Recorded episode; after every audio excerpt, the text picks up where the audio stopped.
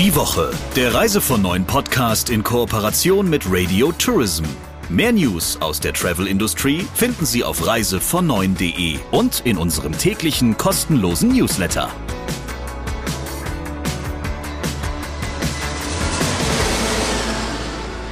Wir sind äh, frisch aus den Osterferien zurück und natürlich für Sie wieder da mit dem Talk der Woche und natürlich auch mit mir im Studio der Chefredakteur von Reise von Neuen, Christian Schmicke. Und mit mir im Studio Sabrina Gander, die Chefin von Radio Tourism. Und übrigens, ich hatte überhaupt keine Osterferien. Naja, aber so ein verlängertes Wochenende, Christian, komm. Das stimmt, das tat gut. Bisschen Entspannung. Und jetzt gehen wir heute gleich wieder so in die Vollen mit einem Talk, der hört sich ein bisschen trocken an am Anfang, finde ich, aber es ist so interessant und so wichtig, was dein Interviewpartner davon sich gibt, ähm, dass ich am liebsten mitgeschrieben hätte. Ja, wir stecken ja mitten in der ersten großen Reisewelle des Jahres und bald kommen dann auch Frühling und Sommer. Und wenn uns die vergangenen Jahre eines gelehrt haben, dann dass es auch in diesem Sommer ganz sicher zu zahlreichen Flugzeitenänderungen und neuen Abflugorten und ähnlichen Dingen im Verlauf der Saison kommen wird. Und deshalb wollte ich mich und unsere Hörerinnen und Hörer mal auf den Stand der Dinge bringen, wie das Ganze denn juristisch zu bewerten ist. Und es ist auch ein ganz besonderer Jurist, der sich natürlich mit der Branche auskennt, wie kaum ein anderer. Genau, Kairo Degra macht das Ganze schon seit vielen Jahren, hat sich auf Reiserecht spezialisiert und kennt das Thema auch sowohl aus der Verbrauchersicht als auch aus der Sicht der Branche. So, und wer jetzt nicht sicher ist, was er eigentlich beim nächsten Mal zurückzahlen muss oder nicht, oder was überhaupt erlaubt ist aktuell und wieso die Forderungen sind, der sollte jetzt einfach mal ganz gut zuhören. Hier kommt der Talk der Woche. Hallo, Herr Rodegra. Ja, hallo. Herr Rodegra, wir sind ja gerade in der ersten großen Reisewelle des Jahres und absehbarerweise wird es auch in diesem Jahr spätestens im Sommer wieder zu zahlreichen Flugplanänderungen durch die Fluggesellschaften kommen. Entweder fallen Flüge aus oder es werden Flüge zusammengelegt. Das hat für die Kunden häufig zur Folge, dass ihre Reise entweder zu einer anderen Zeit als ursprünglich geplant und gebucht oder sogar von einem anderen Flughafen aus starten. Bis zu welcher Grenze müssen denn die Verbraucher beziehungsweise die Reisebüros im Sinne der Verbraucher solche Änderungen akzeptieren?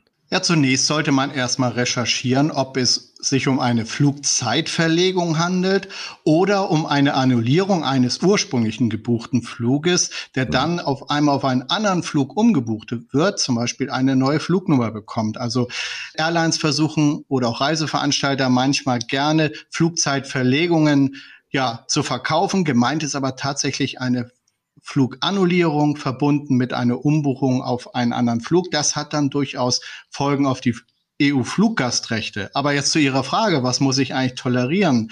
Ja, wer nur einen Flug gebucht hat, direkt bei der Airline, der muss äh, eine gewisse Verlegung durchaus tolerieren. So fest reingemeißelt ins Gesetz ist die äh, Zeitspanne nicht. Aber bei einer Verspätung ist es zum Beispiel so, dass man ab fünf Stunden Verspätung sagen kann, ich trete kostenfrei vom Flug zurück. Bei einer Vorverlegung kann das natürlich weniger sein, nämlich dann, wenn ich zum Beispiel den Flug gar nicht antreten kann, weil ich so früh noch gar nicht zum Flughafen kommen kann. Auch dann ist ein Rücktritt natürlich möglich und außerdem kann man hier eventuell Ersatzansprüche gegen die Airline geltend machen, wenn sie mir nicht vernünftig begründen kann, warum der Vertrag hier geändert wird. Und wenn ein Verschulden vorliegt zum Beispiel, kann es durchaus zu einem Schadensersatzanspruch des Reisekunden kommen. Bei einer Pauschalreise liegt ein Mangel vor, wenn massiv in die vereinbarte Flugzeit eingegriffen wird, also die Verlegung vom frühen Abend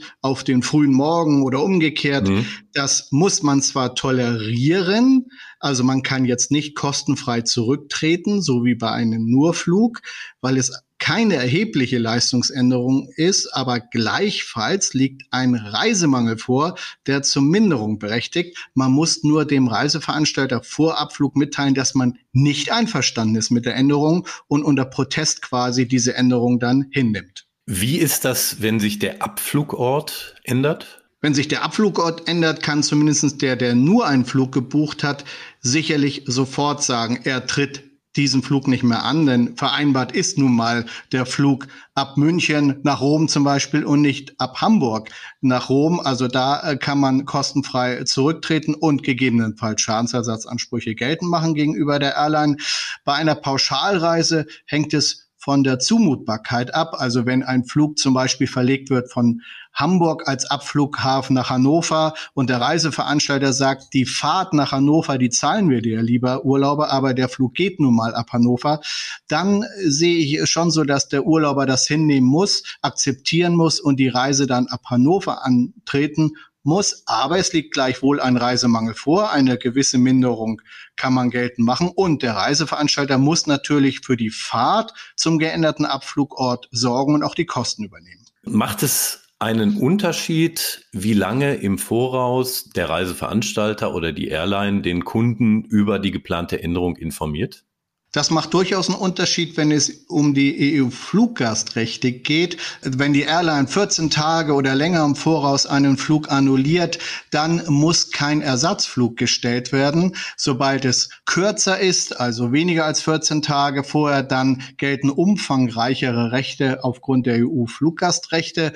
Und beim Reiseveranstalter ist es so, dass der sofort informieren muss, sobald ihm bekannt wird, dass es zu Änderungen kommt und bei erheblichen Änderungen vom Reisevertrag kann der Kunde dann ja auch kostenfrei zurücktreten. Wichtig ist nur, das muss der Urlauber unbedingt beachten, wenn der Reiseveranstalter über Änderungen informiert, muss der Kunde ja reagieren, denn wenn er einfach nur schweigt, dann kann diese Änderung als Annahme äh, oder die Erklärung des Kunden, das Schweigen als Annahme zur Änderung eingestuft werden. Wie sieht es beim Thema Ersatzbeförderung denn aus? Hm, darf die aufpreispflichtig sein oder ähm, muss das im selben Leistungsumfang und zum selben Preis dann angeboten werden? Wenn mein Vertragspartner eine Ersatzbeförderung anbietet, sei es jetzt die Airline oder auch der Reiseveranstalter, also mein ursprünglicher Flug wird mir nicht zur Verfügung gestellt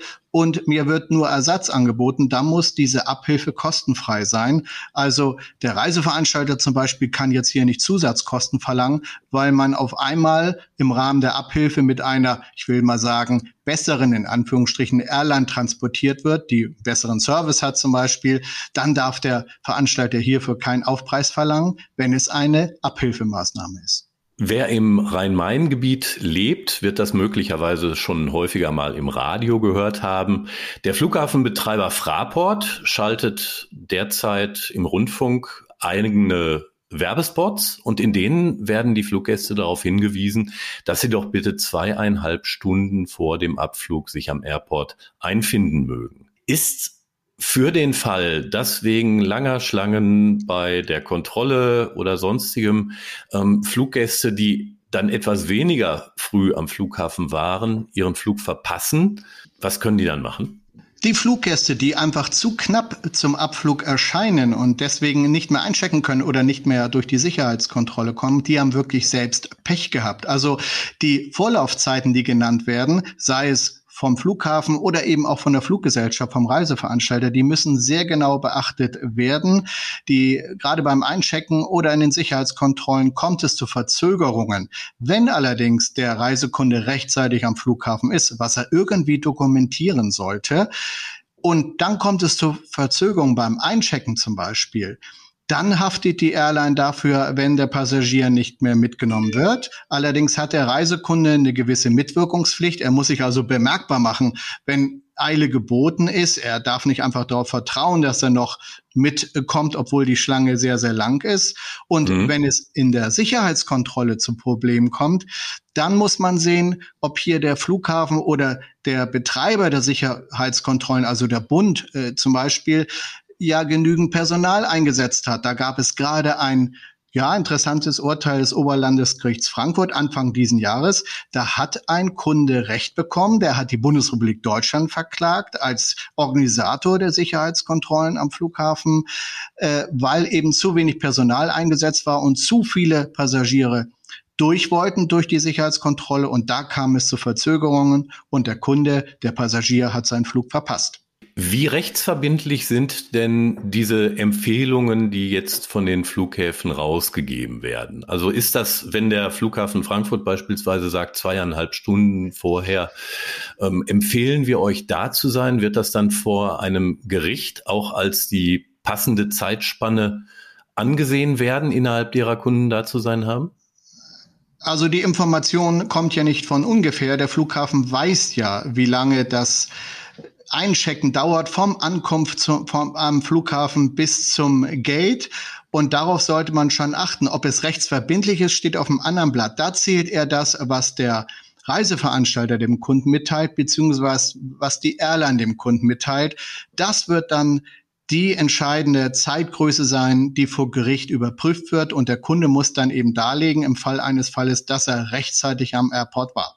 Also auch der geneigte Vielflieger, der es aus der Vergangenheit vielleicht gewohnt ist, immer erst eine Stunde vor Abflug am Airport zu sein, weil man auf diese Weise ja Zeit spart, sollte diese Empfehlung lieber ernst nehmen. Das sollte man unbedingt ernst nehmen. Möglicherweise ist es anders, wenn man Business oder First Class fliegt, weil dann das Einchecken bei der Airline, nicht die Sicherheitskontrolle, sondern das Einchecken bei der Airline schneller geht. Aber das muss eben genau bei der entsprechenden Fluggesellschaft hinterfragt werden. Neben möglichen Flugplanänderungen und ähm, längeren Schlangen an den Abfertigungsschaltern der Flughäfen wird ja in jüngster Zeit auch häufiger mal über die Möglichkeit diskutiert, ob nicht angesichts der massiv gestiegenen Treibstoffkosten nachträgliche Preiserhöhungen bei Reiseangeboten gemacht werden sollen oder können. Wie ist denn in diesem Zusammenhang die aktuelle Rechtslage kurz zusammengefasst? Wer direkt bei einer Fluggesellschaft bucht, schließt ja einen Beförderungsvertrag mit der Airline und die Airline kann durchaus den Preis nachträglich erhöhen. Aber, jetzt kommt das große Aber, das muss im Rahmen der Vertragsverhandlung ganz genau mit dem Kunden vereinbart worden sein. Das wird meistens durch allgemeine Geschäftsbedingungen geregelt und ob eine entsprechende Klausel wirksam ist, das wird dann von Juristen sehr oft vor Gericht ja überprüft und die meisten Klauseln fallen einfach durch, sind dann unwirksam, so dass die Preiserhöhungsklausel dann auch nicht wirksam gegenüber dem Kunden wird. Bei einer Pauschalreise steht sogar im Gesetz, dass der Reiseveranstalter nach Vertragsschluss den Preis erhöhen kann, wenn sich Treibstoffpreise erhöhen. Aber auch hier gibt es große Hürden für den Reiseveranstalter. Er muss zunächst einmal mittels eines Formblattes im Rahmen der Buchung dem Kunden mitteilen, dass so eine Preiserhöhung auch möglich ist. Und dann muss diese Preiserhöhung auch ganz genau wieder mit dem Kunden vereinbart sein.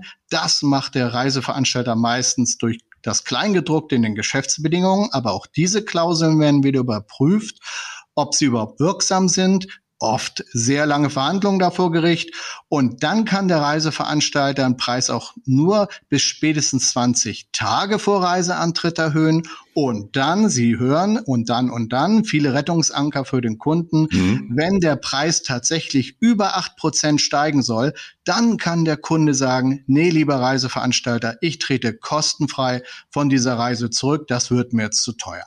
Aber sofern die entsprechenden Klauseln in den AGB gültig sind, darf der Reiseveranstalter bis zu acht Prozent die Preise erhöhen, ohne dass sich für die Kundschaft daraus ein kostenfreies Rücktrittsrecht ergibt. Habe ich das so richtig verstanden? Das ist richtig, so steht es auch im Gesetz. Bis acht Prozent bedarf es dann auch nicht der Zustimmung des Kunden. Aber wie gesagt, eine entsprechende Preiserhöhungsklausel muss so formuliert sein, dass sie auch wirksam ist. Und das sind immer die Streitfälle vor Gericht. Und sobald acht Prozent überschritten sind, Sie haben mir schon gesagt, ich auch. Dann darf der Kunde sagen, ich will nicht mehr, ich trete kostenfrei zurück. Wie häufig sind Rechtsstreitigkeiten in solchen Fällen in den vergangenen Jahren aufgetreten? Ich meine, in den, in den allerletzten Jahren waren solche, solche nachträglichen Zuschläge ja gar nicht mehr großartig üblich, aber in der etwas ferneren Vergangenheit gab es ja häufiger mal so Fälle, wo diese Art äh, von Preisaufschlägen versucht worden ist. Ne? Ja, in der ferneren, zurückliegenden Zeit, da waren Preisaufschläge bis fünf Prozent zulässig. Das Reiserecht hat sich da ja geändert. Und da sind durchaus diese Fälle vor Gericht gegangen und da wurde eben genau überprüft, ist in den Klauseln verständlich für den Kunden, wie sich Preise erhöhen dürfen und anhand welcher Berechnungsschlüssel äh, darf der Preis erhöht werden. Und da sind viele, viele Klauseln von Reiseveranstaltern vor Gericht gekippt worden, als unwirksam geachtet worden. Und das hat die Folge, dass eben der Veranstalter in dem jeweiligen Fall nachträglich nicht zur Preiserhöhung greifen konnte. Viele Reiseveranstalter haben diese Preiserhöhungsklausel gar nicht mehr in ihren Geschäftsbedingungen, weil die immer sehr viel Platz eingenommen hat. Darum ist es vielleicht auch gar nicht so zu befürchten, dass von diesem äh, Modell, von dieser Möglichkeit tatsächlich zahlenmäßig häufig Gebrauch gemacht wird. Okay, vielen Dank, Herr Rodrigra. Sehr gerne. Heute also mal ein ganz juristischer Blick auf eines der sehr wichtigen Themen der Branche. Lieber Christian, mit wem sprichst du denn nächste Woche? Mit wem ich ganz genau spreche, das verrate ich noch nicht, aber ich darf schon mal sagen, dass es um ein Thema geht, das in der Branche aktuell ganz heiß diskutiert wird.